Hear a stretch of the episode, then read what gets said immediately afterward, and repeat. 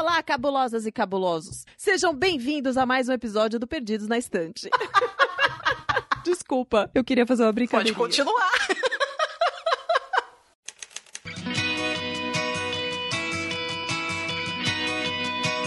Perdidos na Estante, o seu podcast de adaptações literárias do site Leitor Cabuloso.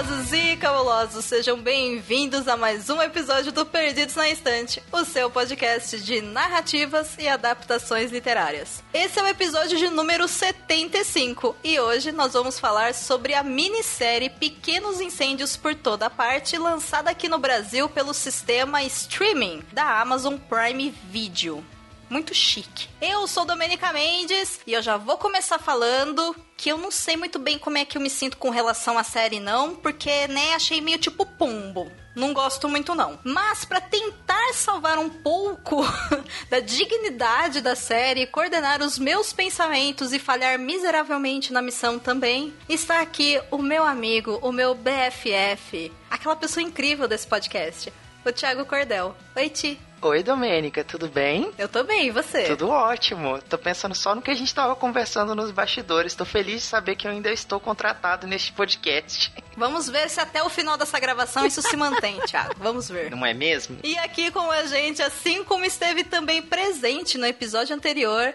está ela de volta, Marcela Ponce de Leão, diretamente do podcast baseado em fatos surreais. Oi, Mar. Oi. Nossa, que oi, mas tipo, oi. Já tô em casa, já tá tô se em sentindo casa. em casa já. Gosto Vamos assim. logo pra essa discussão, porque o bastidor tava pegando fogo em todos os lugares aqui Vixe também. Maria. Então. Já que tava pegando fogo em todo mundo aqui, é hora então de você que tá do outro lado saber o que nós achamos sobre essa minissérie. Então, antes da gente começar, ouvinte, já vou abrir o jogo. Esse episódio tem spoilers, porque nós vamos falar sobre a série e nosso objetivo é comparar a série enquanto um produto de adaptação literária. Então, você vai chegar aqui, vai levar spoilers da série e do livro. Então, se você quiser saber um pouco mais sobre a história e se preocupa com spoiler, volta a uma casa e ouve o episódio 74, onde nós falamos somente sobre o livro. Tá bom? Tendo dito isso, sinta-se em casa, pegue a sua pipoca e o seu café, porque hoje o nosso assunto é minissérie.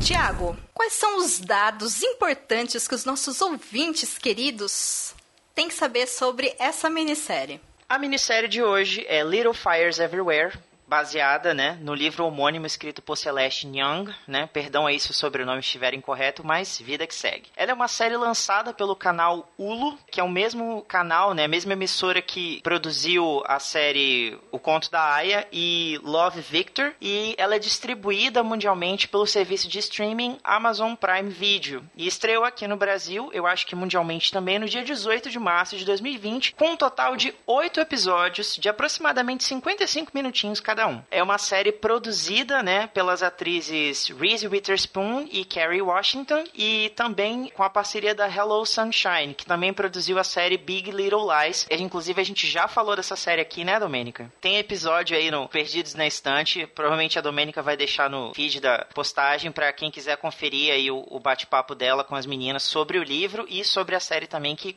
foi um espetáculo. Uhum, o link tá lá no post, gente. Vale a pena a gente ressaltar, pessoal, que a Reese Witherspoon, ela entra como produtora nessa série porque ela também tem uma produtora, né, audiovisual que ela criou fundamentada exclusivamente para, digamos assim, ajudar na produção e divulgação de obras audiovisuais produzidas, dirigidas, escritas por mulheres. Então, é uma iniciativa que ela teve e ela entra com essa empresa dela aqui em Little Fires Everywhere, né, pequenos incêndios por toda parte.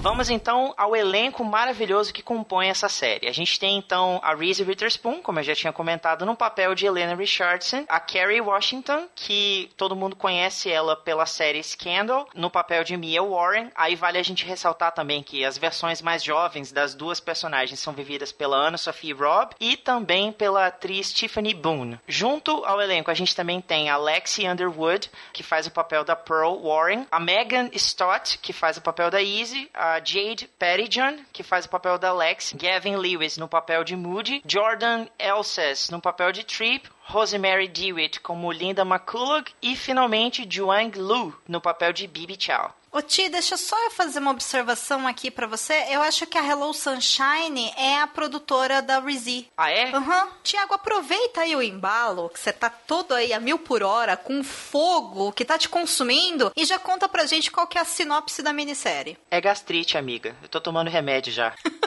Vai, qual que é a sinopse da série? Então, pessoal, uma coisa que a gente já pode destacar né, na série em detrimento do livro é que ela se passa, ela já é bem situada ali na década de 90. Isso, inclusive, já fica bem evidente, né, logo no, no, no, primeiro episódio. Mas a gente vai trabalhar com uma série aí de flashbacks na década de 80 também. A gente tem então ali a cidade super bem projetada e bem desenvolvida de Shaker Heights, onde mora entre tantas famílias, os Richardson, né, que são a Helena e seu marido Bill. Eles têm aí seus quatro filhos, que são, digamos assim, seus tesouros, e aí a vida dessa família começa a ficar um pouco balançada com a chegada de duas novas integrantes dentro dessa comunidade que é super perfeita, que tem tantas regras, que são a Mia Warren e sua filha Pearl. A Mia e a Pearl são, digamos assim, nômades, né, viajando por vários lugares dos Estados Unidos, até que elas decidem se situar e passar passar uma temporada, né, nessa cidade que é tão perfeita, mas ao mesmo tempo a gente vai ver que elas vão ter um pouquinho de dificuldade para se encaixar dentro desse padrão social, sobretudo por uma questão racial, que aqui na série vai ficar um pouquinho mais evidente. Um pouquinho? É. um pouquinho. Paralelo a isso, a gente também tem alguns outros personagens, né, que vão desenvolver aí uns conflitos e o principal deles seria então sobre uma adoção, né, que é feita por uma das amigas da Helena Richardson, que mais tarde vai vir ser confrontada diante dos tribunais porque a mãe dessa criança que foi adotada, né, que a gente sabe que é, é a Bibi Chow, tá querendo recuperar a guarda da filha depois de tê-la deixado num corpo de bombeiros para, né, ser resgatada, ser aí adotada por uma uma outra família. Mas a gente vai discutir a respeito desses núcleos ao longo aqui do episódio. Só quero abrir um parêntese aqui que eu acho impressionante como aparentemente lá nos Estados Unidos é comum deixar a criança na porta do corpo de bombeiros, né? Porque em This acontece a mesma coisa. Aí eu fiquei olhando e falei, ué, é normal assim, gente? Vocês, sabe? Como assim? Eu fico chateado porque eu queria saber quando que eles vão deixar um bombeiro na minha porta. É isso que eu queria, assim, entendeu? Criança na porta do bombeiro é uma coisa, agora o bombeiro na minha porta não acontece, entendeu? Quando que vai normalizar isso daí? Tô chateado. Agora ninguém pode ir pra casa de ninguém, Tiago. A gente tá numa pandemia, você tem que ficar na sua casa e o bombeiro tem que trabalhar para pagar outro tipo de fogo. Ok, então. Depois da pandemia, estamos aí para negócios, ok? Inclusive, posso riscar um fósforo a qualquer momento. Tudo bem. Depois da pandemia, eu pego você e eu coloco na frente de um corpo de bombeiro para ver se alguém te adota lá dentro, tá bom? ok. Então tá bom. Você sabia que tem livros, filmes, boxes, séries e todo um maravilhoso mundo de literatura? Você pode encontrá-los no Perdidos na Estante. Começando a falar sobre a minissérie, então, pessoal, lembrando que falaremos com spoilers, eu já abro aqui a discussão a questão das mudanças que a produção do audiovisual trouxe com relação à obra original, o livro. E essas alterações, elas começam logo na abertura do primeiro episódio. Inclusive, que tomada feia! Que corte feio que é aquele corte da casa pegando fogo e tal, e de repente corta aquilo. Ficou muito feio, mas tudo bem, acontece. Mas me incomoda muito que desde o começo já fica bem claro várias e várias mudanças. Eu achei o primeiro episódio super maçante, eu achei ele lento para passar. Ele não me fisgou o começo da história, sabe? Eu estava me, me sentindo meio esquisita, parece que ele estava meio travado. Vocês tiveram também essa sensação? Ou para vocês já engatou a minissérie assim do primeiro episódio, o Ru, vambora, tamo aí? Eu não consegui nem terminar o primeiro episódio quando eu comecei a assistir a série.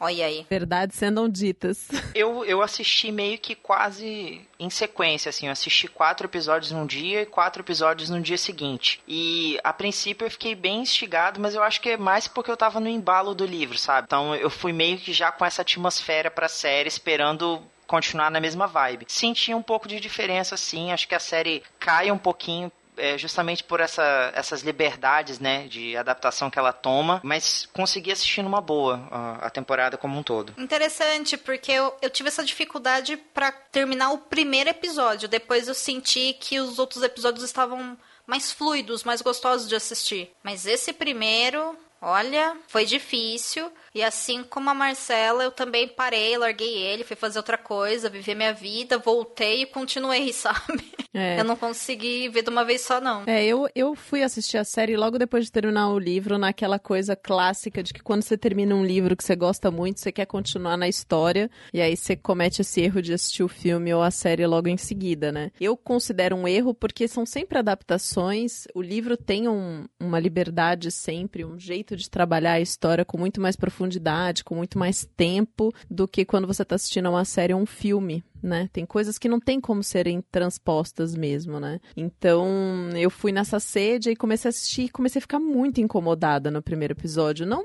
não que eu tava sentindo que ele era arrastado, mas eu tava incomodada com a interpretação das atrizes, de como as coisas estavam sendo trazidas, porque eu senti que tava tudo num lugar caricato, sabe? Assim, de, de... Uhum muito explícito e muito caricato, assim, exagerado, entendeu? Então isso me incomodou e aí eu parei de assistir e aí eu voltei a assistir quando a gente combinou de gravar esses dois episódios do Perdidos na Estante. Eu voltei a assistir, não retomei, o primeiro episódio, assisti o segundo em diante e terminei. E aí, assim, acho que como eu já tinha me distanciado do livro, foi mais fácil. Mas mesmo assim, enquanto eu tava assistindo, tinham coisas que ficavam me incomodando, sabe? Sim. Inclusive sobre essa questão do que você chama de caricato, e eu concordo muito que essas mudanças não ficaram tão boas assim. Uma coisa que me incomoda na adaptação é a mudança na personalidade das personagens protagonistas. E até mesmo nas antagonistas, sabe? Eu acho que quando eles fizeram essa adaptação, eles não adaptaram só a história, eles criaram outras histórias para aqueles personagens. Entende? Uhum. Então os nomes são os mesmos, a cidade é a mesma, os principais acontecimentos da vida de todo mundo são os mesmos, mas não tem muito a ver com a obra original. E aí isso me incomodou bastante na adaptação, porque eu acho que foram escolhidas algumas mudanças de personalidade que eu acho que quebra a proposta da obra original. Vocês sentiram isso também ou não? Eu não sei se quebra a proposta da obra original, mas é quase como se o que tem na obra original foi colocado uma hum. lupa de aumento ali, tipo, grande demais e que perdeu a mão na hora que foi pro audiovisual, sabe? Acho que numa intenção de evidenciar mais os conflitos e, e trazer as questões que são discutidas no livro para a série, errou na mão essa sensação que eu tenho, assim, ficou exagerado. Hum. E você, Thiago, o que, que você acha? Então, meninas, o que fica na minha, minha cabeça é um questionamento assim. A gente vem de outras produções como Big Little Lies, a própria clássica, né, Desperate Housewives, Revenge, que são séries que colocam mulheres como protagonistas, mas em situação de rivalidade. E aqui, em Pequenos Incêndios por Toda Parte, não é muito diferente, porque a própria a própria estampa, né, a própria capa da série, ela já te vende uma ideia de conflito. Uhum. A gente tem duas mulheres, né, uma branca e uma negra, em lados extremos ali desse cartaz, e entre elas fogo, chamas. Então, assim, você já tem a ideia de que as duas vão entrar no embate logo de cara. Sim. E a série, quando adapta, né, a personalidade dessas personagens pro roteiro, ela já faz pensando em como esses conflitos, vamos colocar assim, essas rixas, essas picuinhas geram audiência, fazem o espectador ficar preso naquilo ali, querendo ver farpas sendo trocadas. Isso, de certa forma, atrai o público. Então, quando a gente tem o, o livro em si, a Celeste ela tem uma outra preocupação em relação à história que no roteiro a gente vai ver ser tratada de uma forma diferente. Vocês deixaram isso bem claro, né? Percebendo aí essa afetação uhum. na personalidade principalmente da Mia, eu diria, né? A Carrie Washington, ela traz uma carga emocional muito grande pra personagem e às vezes eu acho que ela, vamos colocar assim, leva a interpretação por um caminho que não é tanto o que a Celeste propôs no livro. Eu, eu diria que as duas são personagens parecidas, mas que indiferentes. Sim, o que, que vocês sim, acham? Sim, é essa afetação essa afetação é muito evidente, assim, desde o primeiro episódio. E eu acho que, de um outro lado, a personagem da Helena, que a Reese Witherspoon faz, também fica nesse lugar. E eu acho que eu não sei, me parece que a, a Reese tá sendo Reese quando ela faz a Helena e ou quando ela faz a personagem de Big Little Lies. Esqueci o nome agora da personagem que ela faz lá, mas é quase como se fosse caricato, assim, ela ser essa dona de casa de subúrbio americana, toda regrada, sabe? Enfim, com esse jeitinho, meio sem noção. E aí, eu não sei, ficou fake pra mim, assim, sabe? Não ficou elegante, inteligente, não ficou atrativo, assim. Não, não achei gostoso de assistir, sabe? É, a Rizzy no Big Little Lies, ela faz o papel da Madeline. E sim, de fato são duas personagens aí que ela interpretam que estão nessa posição de serem mães e terem um casamento onde elas têm uma necessidade pessoal de serem perfeitas né? Acho legal você falar dela, porque me parece que a diferença entre elas é só o corte do cabelo e o casamento e a quantidade de filhos, assim. E eu sei que a Reese Witherspoon, ela é muito mais do que isso, sabe? Porque eu assisti o The Morning Show, que é com ela e com a Jennifer Aniston, e ela é uma outra pessoa naquela série, assim. É, um, Sim. É, é uma coisa incrível você ver ela brilhando de um outro jeito, assim. Eu acho que empobrece a capacidade artística dela, ela ser colocada nesse lugar, nesse papel, sabe? Uhum. Mas vamos combinar.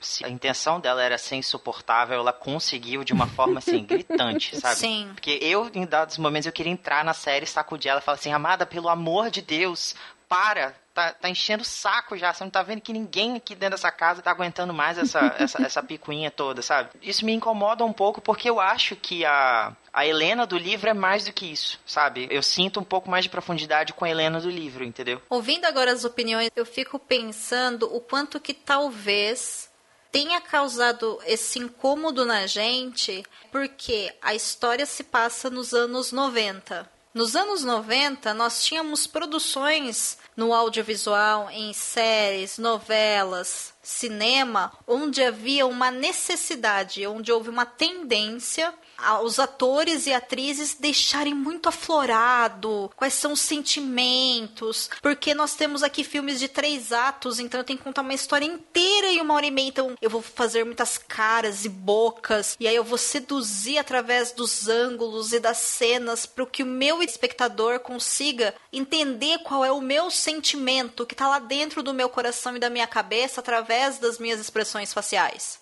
Só que aqui a gente está falando de uma série que foi produzida em 2020 e que está sendo consumida a partir de 2020. Então é um outro público, entende? Então uma coisa que me incomodou, por exemplo, nessa questão que a Marcela falou, né, da atuação da Carrie, não é a atuação dela em si, mas a quantidade de olhos sofridos e olhos que entendem as coisas e expressões e trejeitos que a personagem tem, que eu fico olhando e falo, gente, ninguém tá vendo que ela tá fazendo essas caras e bocas o tempo todo, né? Ao mesmo tempo, o quanto que ela demonstra isso, demonstra assim, uma sensibilidade da Mia com relação a perceber algumas coisas que as outras pessoas não percebem, o quanto o fato talvez das outras personagens não estarem percebendo porque ela é uma mulher negra e a questão do racismo entre brancos e negros na série é muito importante. Então, será que não é uma tentativa de mostrar uma invisibilidade da mulher negra perante uma mulher branca? Olha, eu concordo que na série essa questão do, do racismo é muito, muito mais evidente, né, do que no, no livro. Parece que talvez na construção da narrativa a Celeste não tenha se sentido tão confortável, né, para falar um pouco mais abertamente dessa questão, mas a gente vê que é uma questão importante, sim, que ela tá ali sendo discutida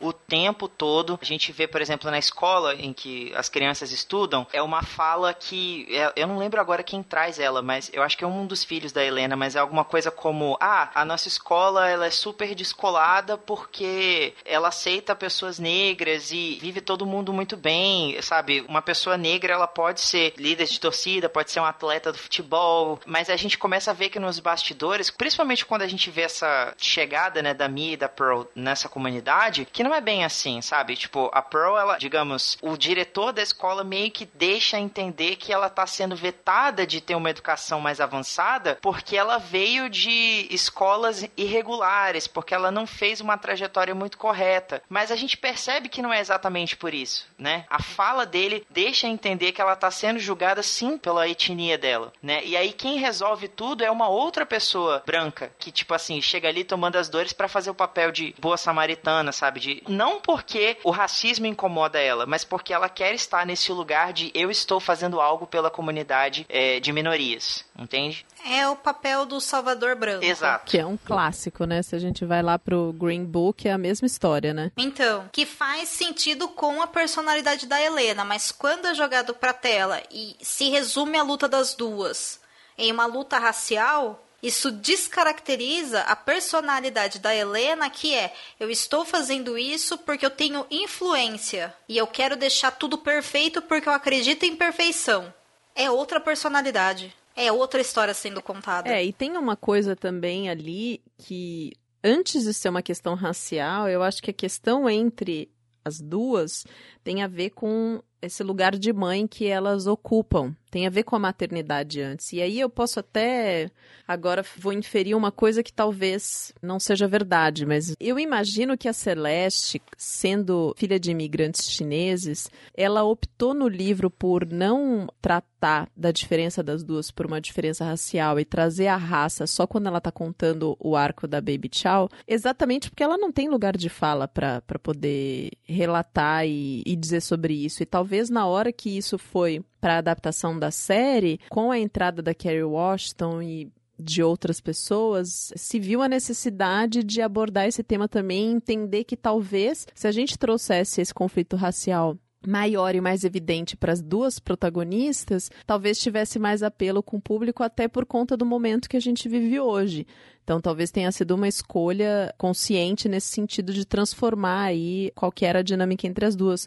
Só que também tem uma riqueza muito grande quando a gente está olhando a dualidade no papel de mãe que cada uma tem, né? Do que, que é ser mãe para Mia, né? Como que isso entrou na vida dela e o que, que é ser mãe para Helena e como isso entrou na vida dela. E aí tem uma outra coisa que eles jogam diferente, eu queria até saber como é que é essa visão para vocês, que é a relação da Helena com a filha mais nova, a Izzy. Vocês percebem que tem uma diferença na relação delas é, no livro e, no, e na adaptação na TV? Como que vocês veem essa diferença? Eu acho que no livro a relação entre a Helena e a Izzy fica muito clara que é por uma questão de dificuldade que ela tem de lidar com a Izzy, por causa de questões pessoais de como que ela lida com a possibilidade de acontecer alguma coisa com a Izzy. Então é mais um medo de eu vou falhar como mãe e aí eu projeto a minha insegurança forçando a barra no meu filho ou na minha filha do que uma questão de eu não aceito que você seja como você é, como eles tentam colocar na série. Embora não seja exatamente isso que acontece na série também, porque a relação da Izzy com a Helena na série, eu não sei se ela me parece tão problemática assim. A Helena reclama da Izzy e tudo mais, critica a Izzy, mas a Izzy também não é muito fácil, taca fogo no cabelo, humilha todo mundo na frente das pessoas lá no concerto com o violino que ela vai apresentar. Só que a Izzy aí, na série, ela tem uma questão também da carga que a homofetividade da personagem carrega. Então ela tá nesse momento de descoberta. E aí me parece que fica um pouco distante da proposta original da obra, que é a Helena ter dificuldade de conversar com a Isa, porque elas são muito parecidas em quem eu fui e quem você é, então você vai ter que uma hora aceitar as regras como elas são, porque como diz a Helena, as regras existem por um motivo, elas garantem o seu sucesso. Uhum. É, e isso é muito importante para Helena, isso está tanto na série quanto no livro. Só que na série me parece mais uma questão de rixa, e aí A única coisa que tem em comum na série com o livro é que a Helena esquece que a Izzy existe em determinado momento da história, né? Você vai parar pra pensar, assim, porque de resto, eu fiquei olhando e falando, gente, precisa de tudo de camada? Sim. Eu acho que na série fica bem evidente que elas têm um problema de relacionamento. Não que no livro não fique, mas é porque no livro a sensação que eu tive é que a Izzy fazia parte do plano, sabe? Desde o começo na vida da Helena, ela queria ter quatro filhos, ela queria casar com um homem que fosse provedor do lar e ela queria ter uma carreira de sucesso e tudo mais. Na série não, a gente vê que tem engravidado dessa quarta uhum. criança tirou totalmente ela fora, de fora dos trilhos em que ela tava, sabe? Ela tava empolgada de tipo, ó, finalmente eu acabei, tive meus três filhos, cumpri minha cota com a sociedade, agora eu posso focar no que importa para mim. E aí quando ela descobre a gravidez, ela cogita até tirar a criança, sabe? Porque ela fala: não, não era esse o momento, não era isso que eu queria. E ela, inclusive, chega a gritar isso. Ela fala assim, mais pro final da série, quando elas têm finalmente essa troca de, de cartas, né? Tipo, vamos colocar as cartas na mesa. A Izzy fala pra ela: eu gosto da Mia porque ela é a mãe que você nunca conseguiu ser para mim. Ela me enxerga de verdade, ela, ela me entende, ela, ela me quer por perto. E você uhum. não, eu não queria ser sua filha. Aí ela responde: Você acha que eu queria ser sua mãe? É. Tanto que os outros meninos até tomam aquele choque, tipo, mãe, como é que você fala um negócio desse pra ela e tal? Eu acho que na série é bem evidente que a Isa é uma criança indesejada ali dentro. E ela sabe disso, sabe? Eu acho que o fato dela estar tá colocando literalmente gasolina no barco de riscando fósforo é justamente porque ela sabe que ninguém quer ela ali, entendeu? Acho que de todos, os únicos personagens ali dentro que tem uma empatia com ela, dentro que eu digo da casa, né? É o pai, né? O Bill, que digamos assim, entende, sabe que ela precisa passar por aquelas coisas e meio que tenta cobertar ela a princípio, e o irmão mais novo, né? O, o, o Moody. Mas até ele uhum. próprio tem uma certa dificuldade em compreender algumas coisas que ela faz, né? E aí, quando a gente vai pra série, o que fica forte é essa coisa da Mia Nunca ter planejado ser mãe, ela escolhe ser mãe, e aí ela decide abraçar essa criança num momento de muitas mudanças na vida dela e transforma a Pearl na sua família e na coisa mais importante do mundo. E ela vive muito bem com isso, junto com a arte dela. Então ela é uma artista inteira e ela também é uma mãe inteira ali naquela relação. E do outro lado, a gente tem a Helena que planejava ser mãe, ela sabia que queria ser mãe, que ia ter filhos, que ia casar, que ia morar numa casa maravilhosa em Shaker Heights, etc, etc. Mas ela faz isso porque ela acredita que ela tem que seguir determinadas regras, mas ela deixou a paixão dela adormecida e isso fica muito forte quando, depois do terceiro filho, ela volta para o trabalho, ela está muito feliz de voltar ao trabalho, e aí ela descobre que está grávida de novo e aquilo é um grande balde de água fria nela, né? Tanto é que isso é mostrado no reencontro dela, num flashback dela, do namorado que ela tem antes dela casar com o Bill, e depois num reencontro com ele. E isso também amarra bastante com uma história que é contada no presente, que tem a ver com o Bill, enfim. Então isso fica muito claro, assim, dá essa pincelada de que ela é parecida com a Izzy, mas que o problema é que a Izzy veio na hora errada e ela não queria ser mãe da Izzy. Por isso é tão difícil dela lidar com a menina. Entendo. Uma coisa que me incomoda nesse aspecto, já que você falou da Mia, é o quanto a Mia e a Pearl, elas não são tão respeitosas uma com a outra na minissérie, sabe? Hum, como assim? Elas entram em conflito desde a primeira cena. Eu acho que foi por uma questão de escolha de como o roteiro foi colocado, porque elas chegam em Shaker Heights e elas vão alugar uma casa, e aí a Mia só fica na casa porque a, a Pearl insiste em ficar na casa, e aí a Mia fala: Nós vamos ficar aqui por pouco tempo, e aí quando ela vê a filha dela se aproximando da família da Helena, ela fala: A gente vai ficar. E isso não faz o menor sentido pra personagem ficar nesse papel, sendo que ela poderia catar as coisas e ir embora. Sabe, não tem base, não tem base lógica nas decisões dela ficar lá ou não. Diferente do livro, que é: nós vamos chegar aqui, nós vamos ficar aqui. Eu prometi para você que a gente vai ficar aqui, Pearl. Então a gente vai ficar, a gente vai tentar. Na minissérie, ela fica porque a Pearl pede para ela ficar e ela vai trabalhar na casa da Helena porque ela tá com ciúmes da, da filha. Ah, mas no livro ela também vai trabalhar porque ela tá com ciúmes da filha. Tipo, que ela quer passar mais tempo perto da filha. Eu acho que o que tem de conflito ali é da relação de mãe e adolescente, assim, que é meio normal. Não acho que é algo fora do, do comum. E acho que, inclusive, isso é uma das questões, assim, tanto do livro quanto da série, do como os nossos filhos vão crescendo e eles vão criando uma vida própria deles e se distanciando da gente, e a gente continua olhando para eles ainda com aquele mesmo olhar daquele bebê e como parte nossa. E isso tem a ver até um pouco do luto da mãe, né? Daquela coisa que eles falam que acontece com os casais do síndrome do ninho vazio, né? Que quando os filhos saem de casa, muitos divórcios acontecem nessa época, porque o casal precisa reencontrar um motivo para eles estarem juntos, porque eles viveram muitos anos em função dos filhos, né? Se fizeram dessa maneira, enfim, se não mantiveram a relação entre eles. Então, para mim, não existe um conflito gigante assim entre a Mia e a Pearl no começo. Muito pelo contrário, eu acho que elas são super próximas, super confidentes, super amigas. Entendo que tem um ciúme da, da Mia, que ela aceita trabalhar na casa da, da Helena para poder ficar perto da filha mas que é, que é um distanciamento normal dessa fase da vida, da adolescente querer ter mais a, a, independência dela, ficar mais na dela e etc. E também é normal da mãe ficar nesse lugar de, putz, eu queria saber mais, vou fazer de tudo para tentar manter essa relação do jeito que era antes. O que eu acho que acontece na série é que isso fica um pouco incômodo porque entra naquele lugar caricato, afetado que a gente estava falando, sabe? Uhum. Porque daí parece que é muito mais do que é mesmo. E que, na verdade, não. O que de outro lado, enriquece muito, assim. Se no livro a gente teve, quando a gente muda para os outros filhos, né? Quando a gente olha para Lexi, hum. se no livro a gente teve um trabalho muito mais elaborado da relação da Lexi com a Pearl e até mesmo com a Mia, na série isso fica superficial né? Porque Alex de repente aparece lá, a Mia não quer que ela esteja lá. E a maneira como ela recebe a Alex não é a mesma maneira que ela recebe no livro, que é super afetuosa e querida, assim, de cuidado mesmo, maternal. Uhum. Tipo, ela recebe, mas ela recebe porque a filha trouxe, mas, tipo, ela não tá engolindo muito aquela menina lá, né? Uhum.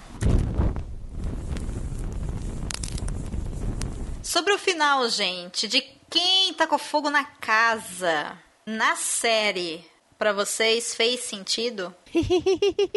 Olha, eu prefiro a justificativa do livro, entende? Eu, eu acho muito mais plausível ser a Izzy que começa esse fogo, até porque a, a série passa o tempo todo pintando isso pra gente, que ela tem esse fascínio com fogo, ela queima tudo. Ela queima o cabelo, ela queima as coisas dela no quarto, ela queima as roupas, enfim. Aí, tipo assim, eu achei meio nada a ver os outros três filhos iniciarem o fogo e depois tirarem a mãe de dentro de casa, entendeu? Entendo a, a escolha da, da Helena no final, que, digamos assim, é como se, sei lá, ela estivesse tentando se redimir ou finalmente entender a Izzy como ela nunca foi capaz de fazer, né? Porque a pergunta do policial deixa isso claro, né? Olha, ficou bem claro pra gente que foi uma coisa iniciada de propósito. E a única filha sua que não tá aqui é a Izzy. Não tem mais nenhuma outra casa no bairro pegando fogo. E aí, o que, que vocês têm a dizer? Quem foi que começou esse fogo? Ela tinha duas opções. Ela poderia ter, sei lá, deixado a filha ser uma foragida mesmo, procurada pela, pelas instituições, né, de justiça e tudo mais. Ou ela poderia assumir isso e finalmente se importar com a filha como ela nunca conseguiu fazer ou nunca conseguiu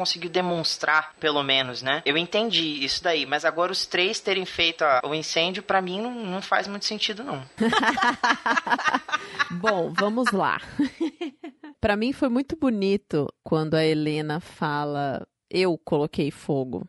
Porque faz muito sentido e, na verdade, é ela que coloca fogo em tudo isso, né? É coerente uhum. com o fato dela ficar espizinhando a Mia o tempo todo, com o fato dela não conseguir aceitar a Izzy, todas as coisas. Me parece que não é só uma oportunidade dela se aproximar com a filha, mas é um reconhecimento, assim, porque tem um, uma cena um pouco antes que o Bill fala para ela, né? Tipo, desencana dessa mulher, por que, que você fica criando caso com a Mia? Deixa ela de lado, né? E ela continua, ela continua, porque aquela mulher incomoda ela muito, porque aquela mulher lembra tudo que ela nunca foi né? E nunca vai ser, e que ela sente falta em algum lugar dentro dela. E aí me parece que naquele momento ela reconhece, putz, eu que fiz tudo isso, né? Fui eu realmente que taquei fogo. Não literalmente, mas fui eu que botei fogo nas coisas, assim. Fiz a minha filha ir embora. Agora, para mim fez muito sentido eles mudarem foi coerente com o roteiro construído, eles terem mudado o final. Acho que também tem uma questão ali de vamos, vamos trazer um elemento surpresa aqui para encantar as pessoas que estão assistindo a série, para não ser a mesma coisa do livro.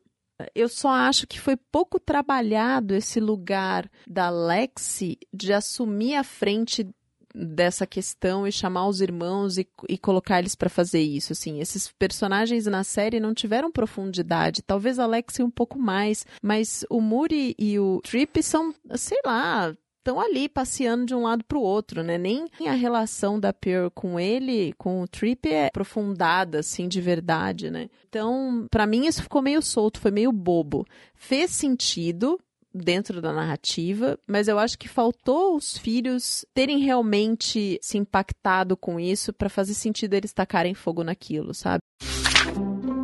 Ei, você quer encontrar um mundo secreto de adaptações literárias? Sim, mas onde? Perdidos na estante. Pra gente fechar então e já emendando nas notas, de 1 a 5 selos cabulosos, vocês acham que essa minissérie é uma boa adaptação? E se vocês acham que é melhor ver primeira série ou ler o primeiro livro, por quê? Qual é a nota? O que, que a gente faz a partir de agora da vida?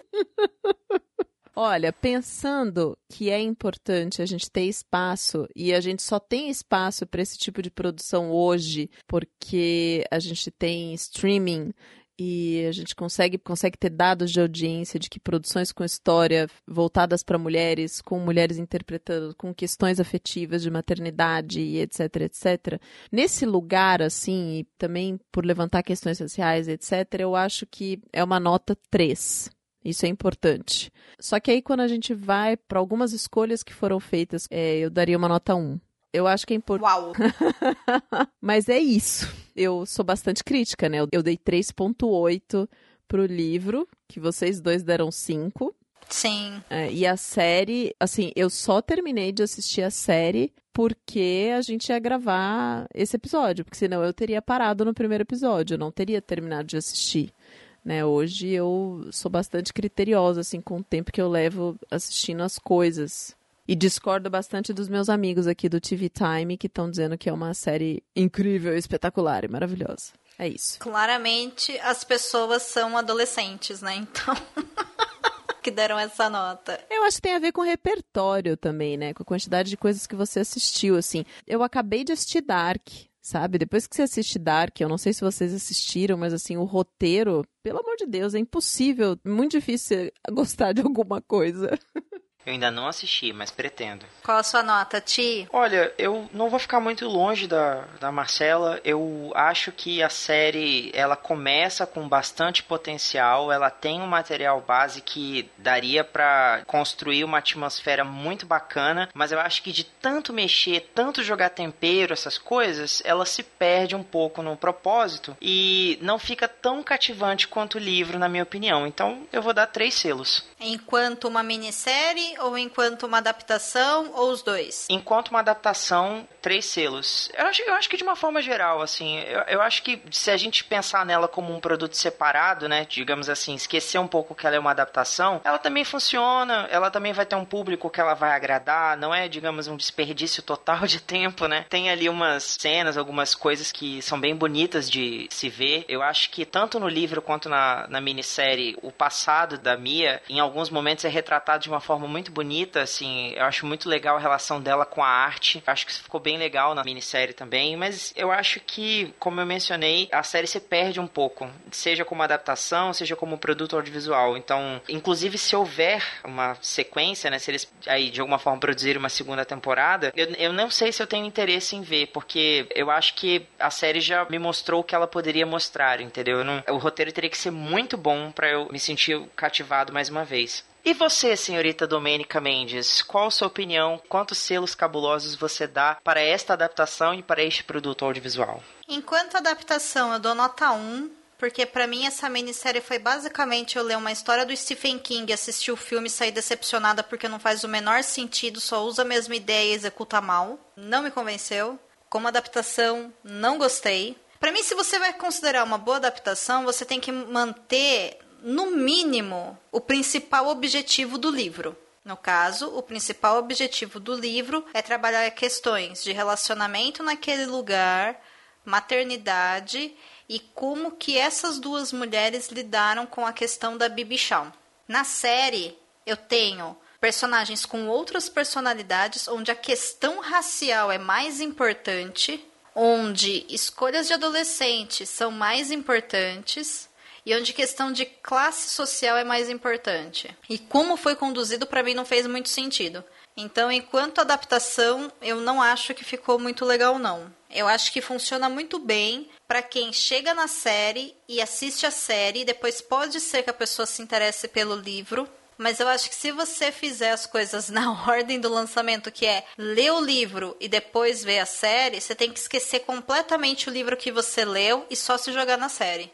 Então, enquanto adaptação, para mim não rolou. Enquanto uma produção de audiovisual, eu também dou nota 3, selos cabulosos, assim como vocês, porque sim, o elenco é bacana, a produção em si é bacana. Eu achei bastante caricato, assim como vocês acharam, então acho que poderia ter, né, sido conduzido de uma outra forma, mas eu tenho certeza que tudo isso é por causa desse roteiro que tentou abranger temas demais, como vocês muito bem explanaram durante esse episódio. Então, é uma série que se você tiver disponível aí 8 horas da sua vida e quiser ver uma história de drama sendo contada, é bacana, mas não tem nada a ver com o livro. Absolutamente nada a ver, em fato, com o livro. Na minha singela e humilde opinião. Muito bem.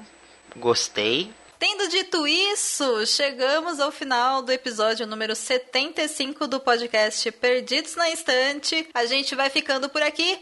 Eu sou Domênica Mendes, você me encontra lá no Twitter e no Instagram através de arroba Mendes e também através do projeto Podcast Delas, que você encontra tanto no site opodcastadelas.com.br quanto através das redes sociais arroba o podcast.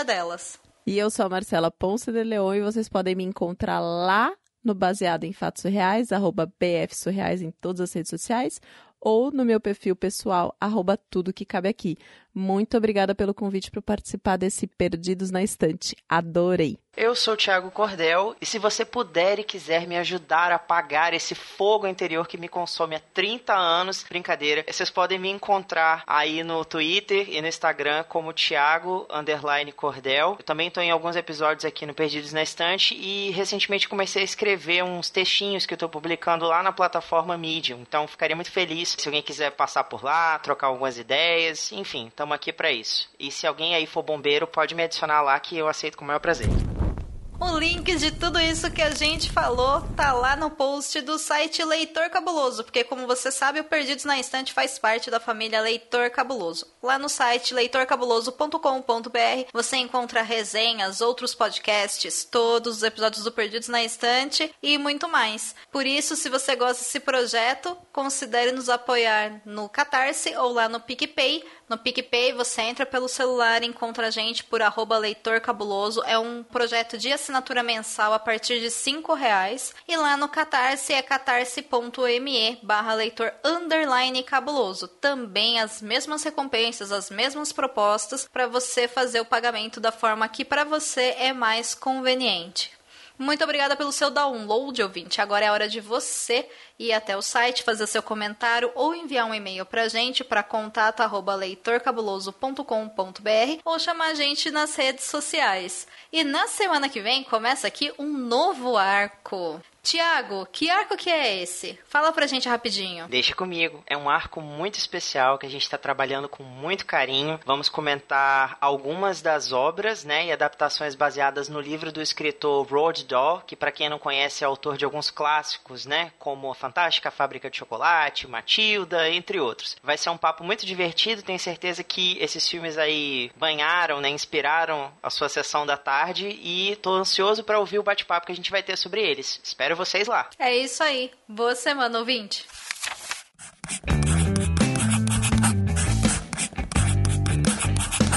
Esse podcast faz parte do site Leitor Cabuloso.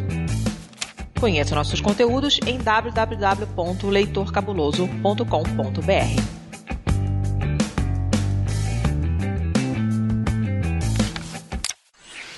Esse podcast foi editado por Domênica Mendes.